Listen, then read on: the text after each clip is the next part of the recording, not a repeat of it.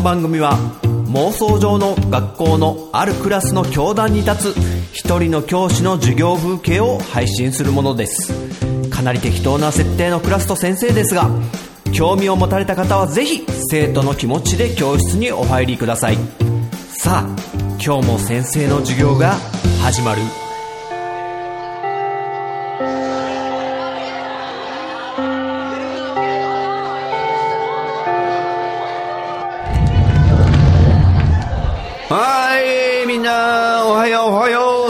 ついて陣太先生やってきましたよということでね。お今日は何の話題で盛り上がってんの？おはいはいはい知ってる知ってる知ってる。タイガーバニーがねあの新シリーズでアニメ化されんだよね。好きだよ先生。あのタイガーバニーはヒーローもののねあのアニメでで話題になったのがあのねこうヒーローたちの体に広告が入ってるっていうねスポンサーの あのソフトバンクとか書いてあったりとかタカスクリニックとか入ってたりね。あとバンダイナムコとかね。あそういやなんかナムコのなんか名前ブランド名がなくなくなるみたいな話聞いたけど。あれマジなのかな？やだなナムコブランド。なくなっちゃったら寂しい寂しい。ナムッコだもん。先生超ナムッコ。ナムッコって。ナムコっ子だも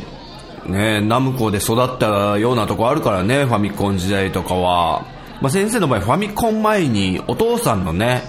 パソコンゲームで結構マッピーとかディグダグとかドルアーガーの塔とかやってるからね。あタイガーバニーの話どこ行ったって話だけどね。あのねいいねでもそう。自分の好きなシリーズがまたやる。もしくはでもなくなっていくブランド名もあるみたいなね。寂しさもあるけど。ねタイガーバニー新作の最初のオープニング曲はやっぱりユニゾンスクエアガーデンっていうねバンドで行ってほしいよね。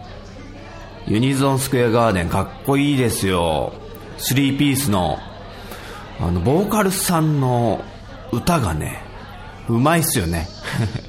結構高音でハイトーンボイスでかなりテクニックも持ってらっしゃるボーカルさん。なのにギター弾きながらあれやってんだからすごいテクニックですよ。ユニゾンスクエアガーデンね。そう一回ステージはね生で見たことあるんだけどね。かっこよかったですよ。ベースさんがね、あのー、気が触れたように暴れまくるっていうのが特徴な バンドさんなんだけどね、ユニゾンスクエアガーデン。一回ちょっとね、見たことない人で興味あれば、あの、ベースさんの動きが凄まじいから見てほしいですよ。本当にね、あの、なんかが取り付いたんじゃないかって心配になっちゃう。除霊をお願いしたくなっちゃうぐらいにね、動きもあるんでね。あでもこのユニゾンスクエアガーデンあのボーカルさんがあの曲作ってんのかなと思いきやそのちょっと気が触れちゃってる動きをするベースさんが全曲作詞作曲やってるっていうからびっくりだよね。なんか多くのアニメ作品でね担当してるけどちょっとねタイガーバニーの新作もやってほしいなと。思っちゃうね。期待しちゃうよね。うんうんうん。アニメか。アニメね。最近あんま見てないんだよね。3月のライオンくらいかな本当に。あ漫画読んでるよ。あ漫画ね。漫画ちょいちょい読んでるからじゃあ久々に漫画の話でもしちゃおっか。うんうん。しようしようしよう。じゃあ漫画ね。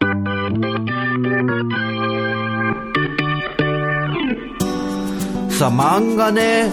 あの先生が読んであこれ当たりだなって思ったこの当たり加減もまあいろいろあると思うけど先生的にこうみんなにちょっと紹介したいなってぐらいの当たりレベルの漫画をねちょっと発表していこうかな。4作品いこうかねきょんきょんきょん今回今日とね今回が混ざっちゃって、えー、キョンということでね今回はねまず4作品ちょっと上げてってみようかな、タイトルだけでも。まず1作品目、百姓貴族。ね。これ有名ですよね、多分。百姓貴族。荒川博夢さんの作品ですね。あのー、荒川博夢さんといえば、鋼の錬金術師でかなり有名ですけども、最近では銀のさじっていう作品を今も連載中なんでしたっけね。ね。この荒川博夢先生の百姓貴族は、実際、荒川先生がね、実家が農家の方で、まあ、その実体験をもとにした農業レポみたいな漫画で、これ面白いっすね。当たりです。さあ次行きましょう。2作品目。保安官エヴァンスの嘘。知ってるかなこれ。保安官ってね、保安官っつったら西部時代ですよ。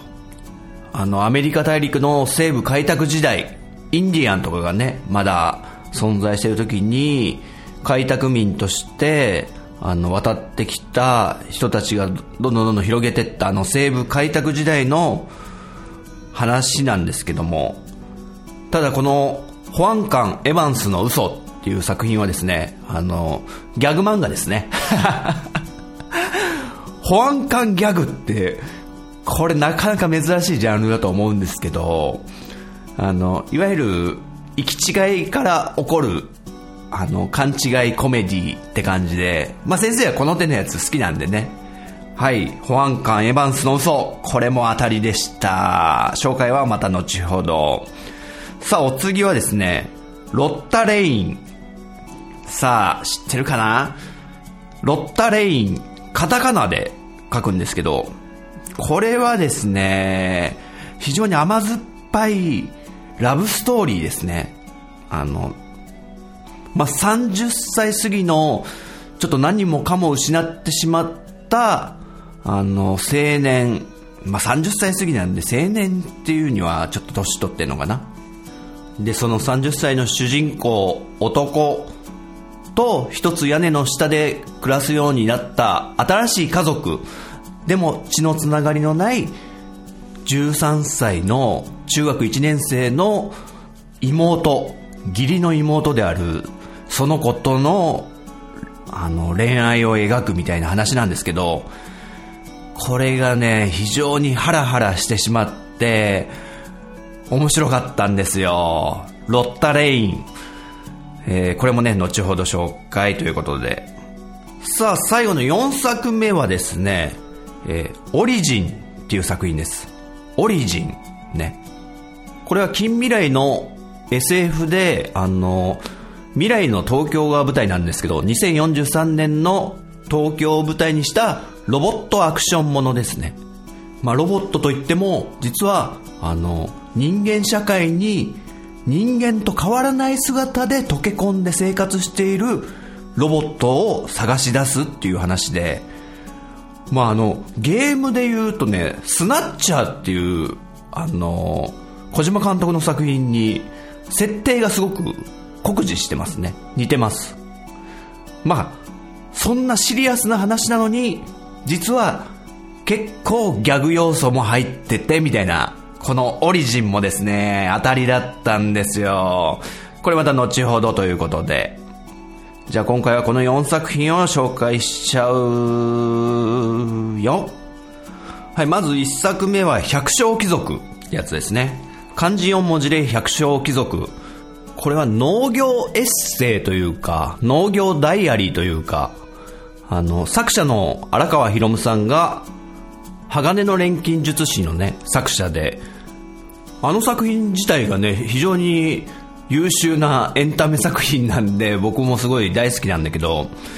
その作者さんである荒川博夢さんがそもそも女性だったってことに先生この百姓貴族読んで初めて知ったんだけど知ってた知ってた！荒川博夢さんってね女性の方なんですね。で実家が北海道にあってで幼少の頃からもうその実家がやってる農業にもう携わっていて、もう手伝いってより一緒に家族一丸となって、兄弟も一丸となって、あの、農作業をするみたいな、そんな思い出話とかを含めて、あの、語っていくスタイルなんですけど、まあね、ハガレンの作者の方なんで、非常に話の持ってき方とか、あの、笑いの落としどころとか、もうすっごい面白いです。あの、で、僕らが知らない農業のカルチャーショックっつうのカルチャーギャップみたいのを、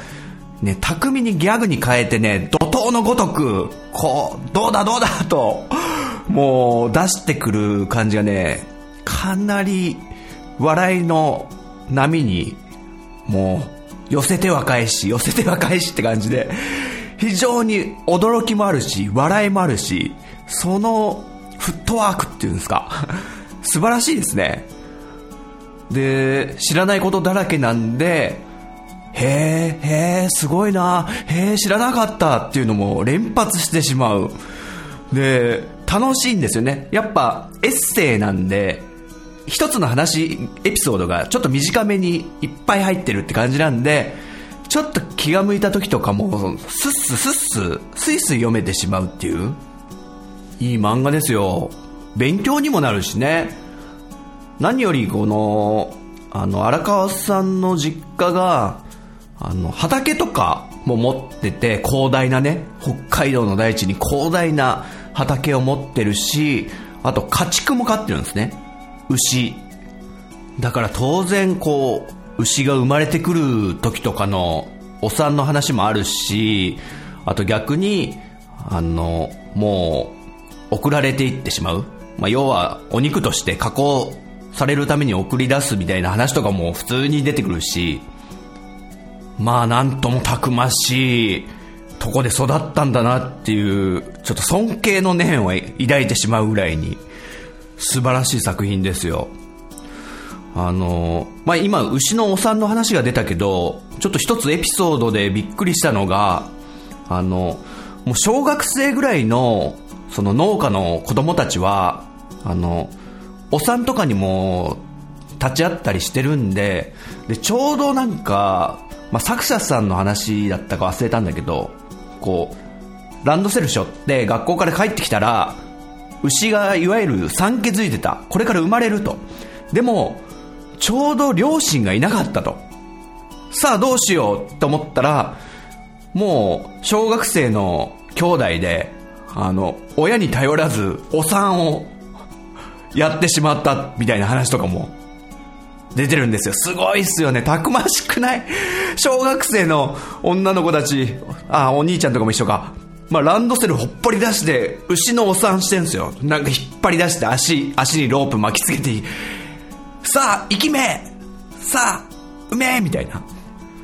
すごいよね。だから、もう小学校の頃からそんなことやってるから、実際に、あの、作者さんが、あの、お子さんをね、産む時も、なんかその、牛の出産を知ってるもんだから、なんか全然苦労とかしなかったみたいなことも書いてあったりして、はい、ここで生きんでね、はい、そろそろ出てくるかなみたいな感じで、冷静に出産ができてしまったとか。まあ、この これだけでもちょっと面白いですよ、ちょっと。あと面白かったエピソードなんかあったかなあ、そうそう。クリスマスツリーが欲しいと、あの、作者さんたちが子供の頃ね、お父さんにお願いするんですよ。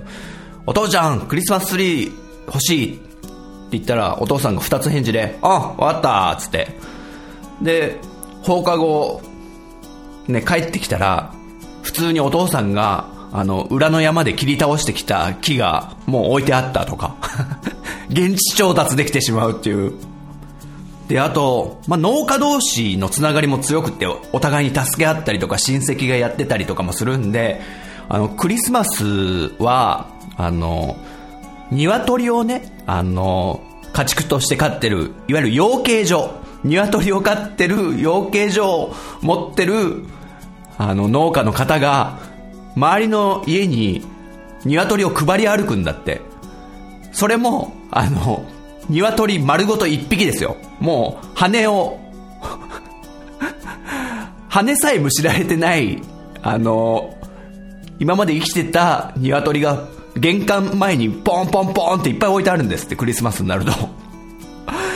すごいですよね。あと、農家なんでね、いわゆるトラクターとか、まあ、ブルドーザー的なもんも扱わなきゃいけないらしくって、あの、まあ、その辺りにある自動車教習所には、普通に、あの、そういう大型特殊免許っていうのが取れるようになってるらしいですね。まあ、こっちというか、普通に都会の方に住んでる人は考えらんない。そんなね、教習所に大型車両置いてないですよね。まあそんなとこなんで、お父さんがですね、すごくたくましい方で、まあさっきね、もみの木を自分で取ってきたみたいな、すごいでかいやつをね、まあ、そうやってトラクターとかで運んでくるらしいんですけど、ある時は、あの、家で飼ってる犬をですね、まあ散歩がてら、あの、注射打たなきゃいけないじゃないですか。狂犬病とか予防の注射を、予防接種するために犬を連れてくって時に、お父さん、トラクターに乗って、犬連れて歩いてたとか、走ってたらしいですからね。そういうのも面白いんですよ。もう、絶えず笑える。すごい面白いですよ。ああと、じゃ最後に一個だけ、カルチャーショックっていうか、かなりびっくりしたのが、まあ、牛をね、飼ってるんで、で、子牛をたくさん産んでもらいたいってことで、当然、いわゆる妊娠してもらいたいわけじゃないですか、牛に。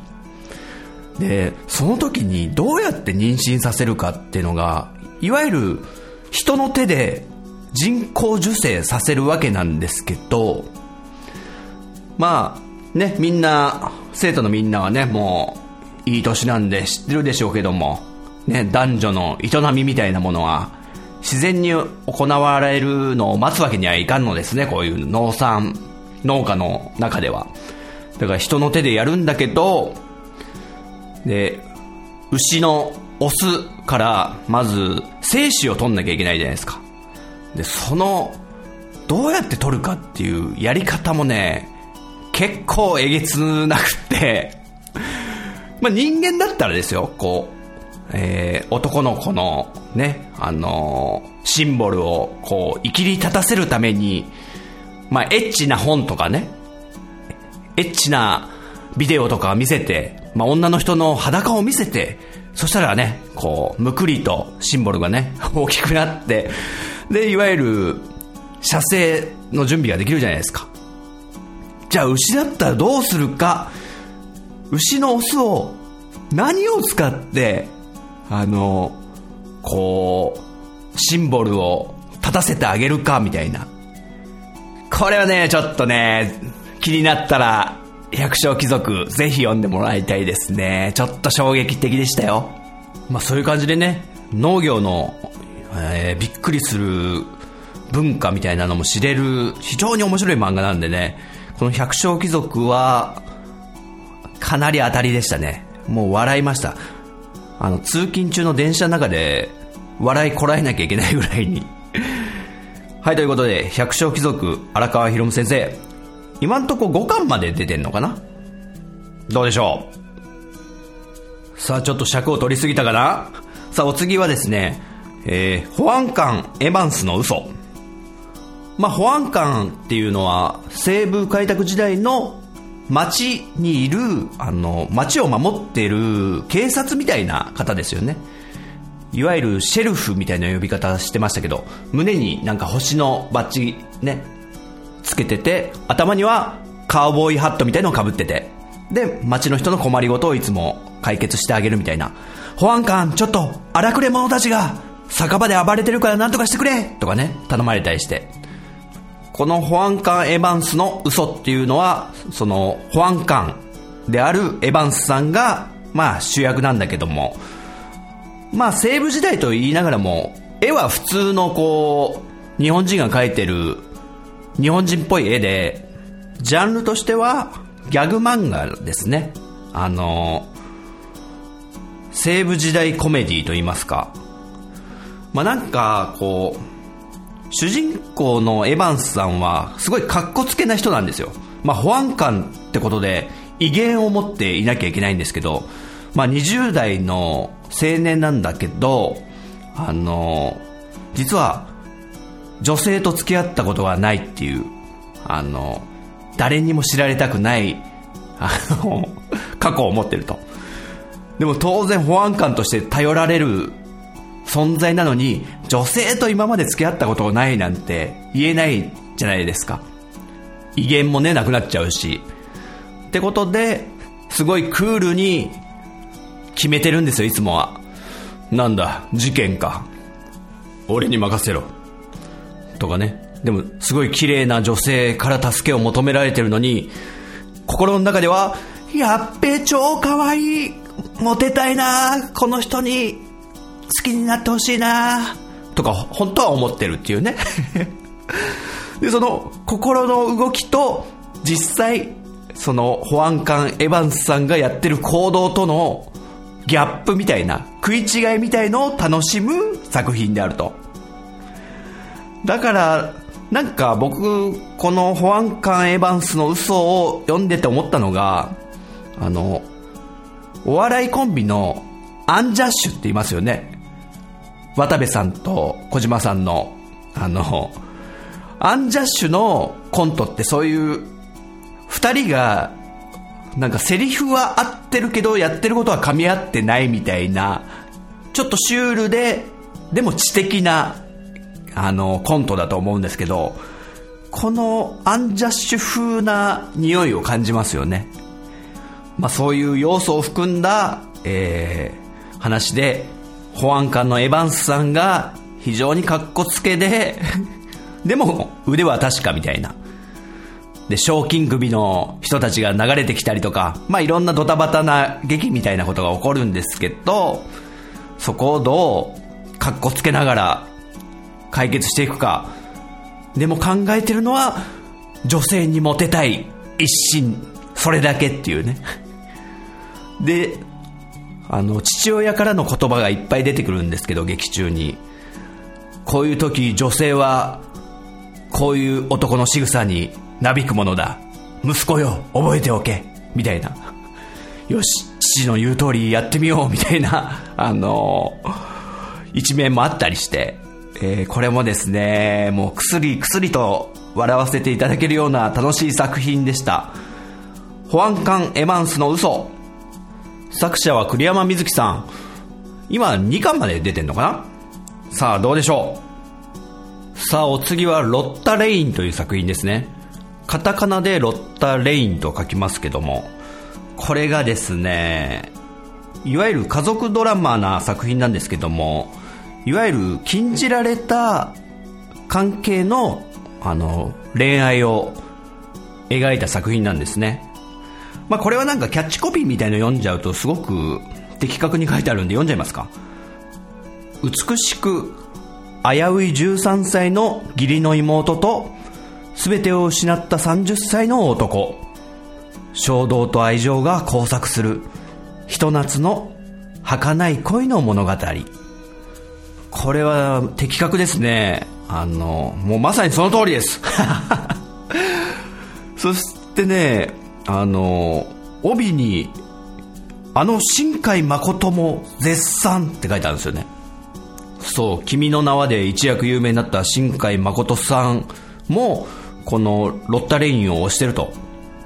もともとなんか松本剛さんっていうこのロッタレインの作者さんのファンみたいでね新海誠先生が。まあ実際結構ドキドキハラハラするラブストーリーで全3巻なんですけど、まあ、これは一気に僕は読んじゃいましたね。もう先が気になって最終的にこの恋の行方はどうなっていくんだろうと思って。貫き通すのか通さないのか、まあ、簡単にえ序盤のあらすじみたいのを言うと、まあ、主人公のはじめっていう青年が30歳でで母親と暮らしてるんですけど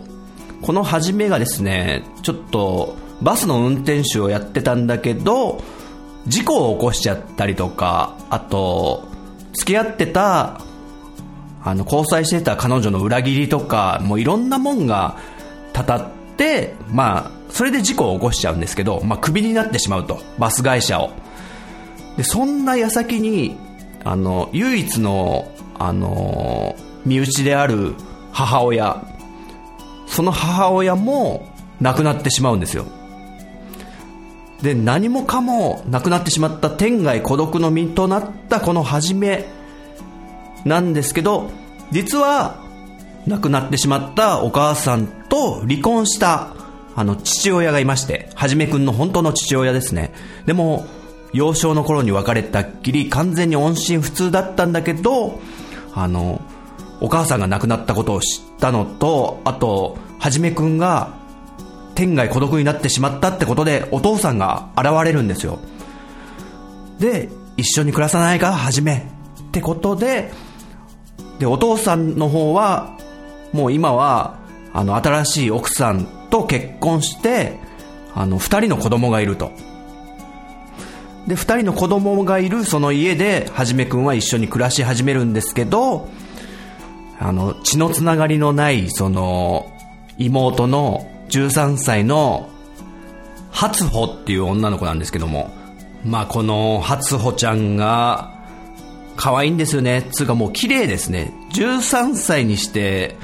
もう大人の雰囲気も持ってるけど、子供の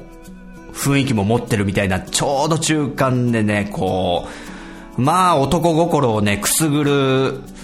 女の子なんですわ、これが。で、えー、天涯孤独となった初めだったんですが、えー、一緒に家族と暮らすようになって、まあ、だんだん元気にもなっていくんですけども、この、初歩の姿にも励まされたりして、で、最初はお互いちょっと距離があって、まあ、どっちかっつうと、その13歳の初歩ちゃんが、もうこの30歳の初めを嫌ってたんですよ。なんでいきなり違う人が私たちの幸せな家族のとこに入ってくんの？みたいな感じでね。でも、徐々に徐々にその関係も、あの、わだかりもなくなっていって、気づいたら、ちょっと惹かれ始めていたみたいな。まあそういう物語で、この恋の行方はどうなっていくんでしょうか？ってことが全3巻で語られてます。まあまずね、あの、血のつながってない義理の妹、そして主人公は30歳、妹は13歳、この年齢差もそうだし、で、一つ屋根の下ですから、普通にね、お父さんもいるわけで、で、幼い弟もいるんですよ。そしてこの初歩は、あの、まあ、可愛いんで、学校でもやっぱり、あの、人目をすごく引く存在というか、まあ男子もすごく好きな子がいたりしてね、初歩のことを。まあそういう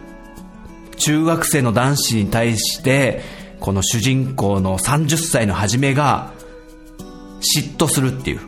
中学生男子に嫉妬するんですからね。これはちょっと、そういう心の動きもね、すごく、あの、詳細に語られてるんで、なかなかね、リアルだなって思いましたね。で、僕はすごく気持ちがわかるなと思ったんですよ。ダメだダメだって心で思いながらも、そうもできないみたいなこの葛藤、一線を越えるか越えないかっていうこのハラハラ感がね、非常にうまいです、この作者さん。これもね、ロッタレイン、当たりでした。ちなみに僕がすごくハマったんで、うちの奥さんにも読んでもらったんですけど、いまいち反応悪かったですね。男性と女性では全然感じ方が違うかもしれないこのロッタレイン、えー、松本剛さん、全3巻で、えー、これも当たりだったということで、えー、気になる方はどうかな？さあ最後、えー、オリジンという作品ですね。オリジンつうのは、まあ、アルファベットで書きます。で、作者が、ボイチさんって方で、韓国の方みたいなんですけどね。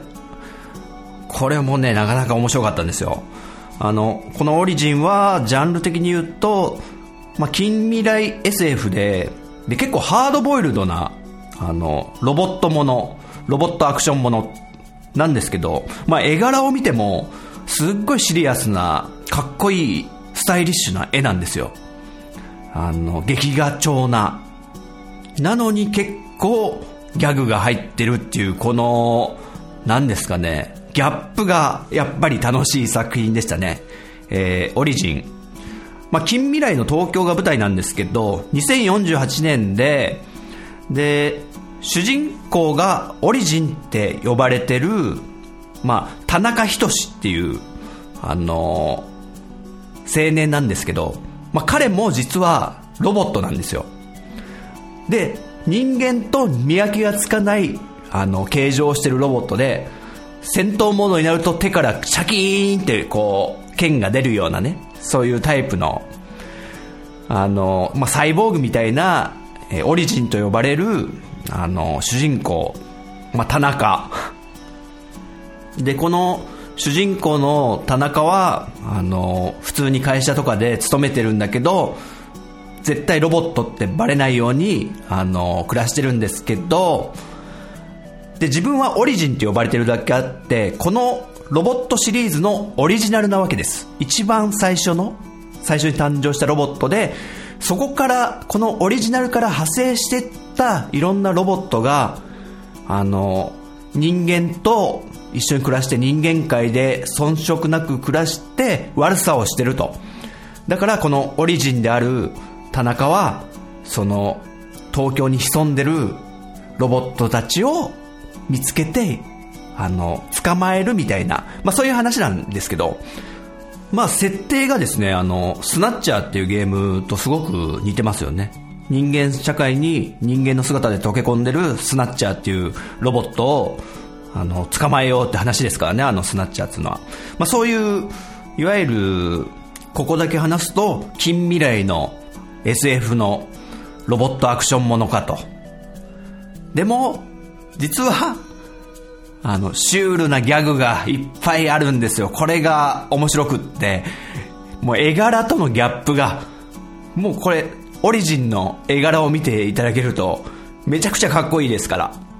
確か作者のボイチさんがなんかイラストレーターとしてもね、活動していらっしゃったみたいで、まあ、きめ細かな、繊細な絵を描きます。あと女の子も可愛いんですね、やっぱり。で、主人公のオリジンの田中は、あの、まあ、探してるわけですよ、ロボットたちを。でも、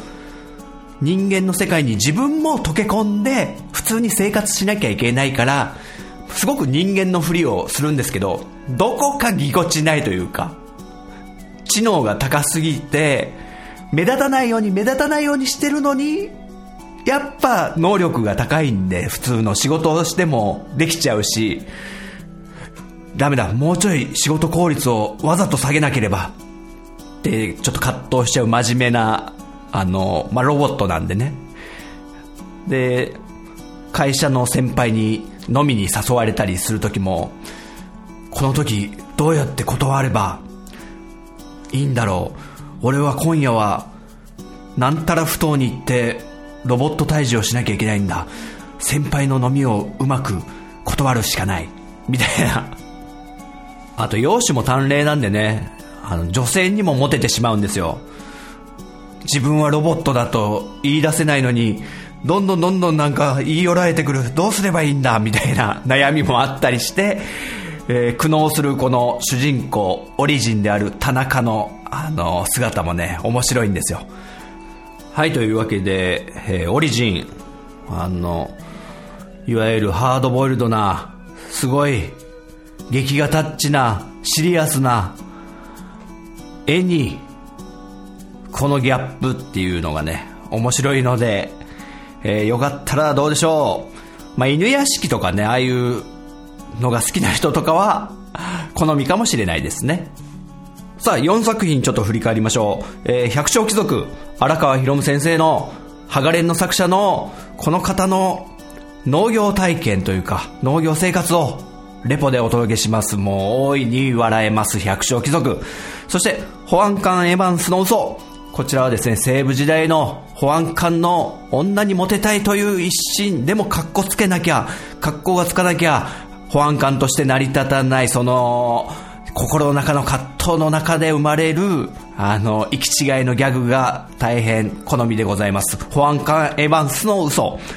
そして、ロッタレイン。一つ屋根の下に一緒に暮らす義理の妹13歳の初穂に、えー、恋心を抱いてしまった30歳の青年はじめ、えー、この二人の恋の行く末はどうなっていくんでしょうか。後半はもうハラハラして先生はね読む手が止まりませんでした。ロッタレイン。そして最後、えー、オリジン。こちらはですねハードボイルド近未来 SF ロボットアクション。なのにシリアスながらシュールなギャグが秀逸これも面白かったですねさあオリジン、えー、この4作品気になる作品はあったかな？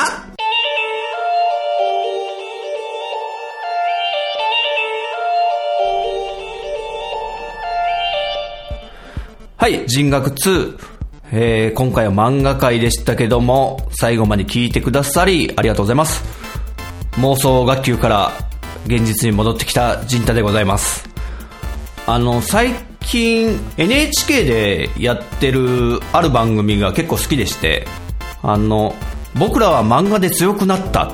ていう番組なんですけど、これ、あの、まあ、再放送みたいなんですけど、まあ、要は、スポーツで第一線で活躍されてるアスリートの方々が、まあ、主に、えー、紹介されてるんですけど実はこんな漫画の影響で、あのー、私はこうやってスポーツ選手になっても今もその精神を継いで頑張ってますみたいなで紹介されると。でこんなにもたくさんスポーツ選手にあの漫画って影響あるんだなって驚くぐらいにいろんな方がいるんですよね。あのソフトボールの監督やってた宇月さんとかあと柔道の野村さんもなんか柔道部物語っていうのをすごい読んでたとか。あと車椅子バスケの京也さんって方はあの、まあ、足を失ってしまった時に「スラムダンクですごい力をもらってで車椅子バスケを始めで逆にその京也さんが車椅子バスケで活躍する姿に胸を打たれて「あのスラムダンクの作者の井上さん井上武彦さんはあの車椅子バスケの漫画「リアル」を連載始めたとか。他にも駅伝だったり山登りだったりね。あのもう多大なる影響を漫画って与えてるんだなっていうことをね知れるすごい素敵な番組だなと思って僕らは漫画で強くなった。ちょっとね NHK もっとやってくんないですかねこれ。はいということで人学2では皆さんのメッセージをお待ちしております、えー、ツイッターハッシュタグ人学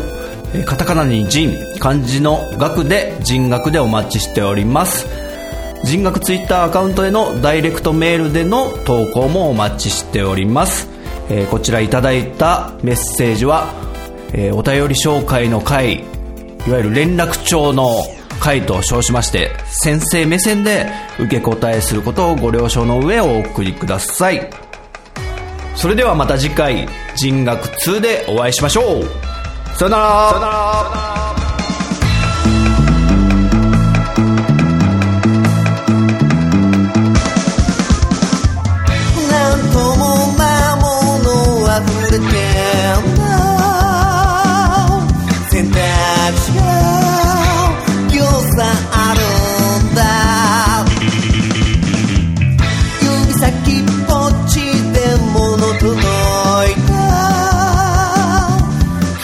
さえから左。マーチャンボソリと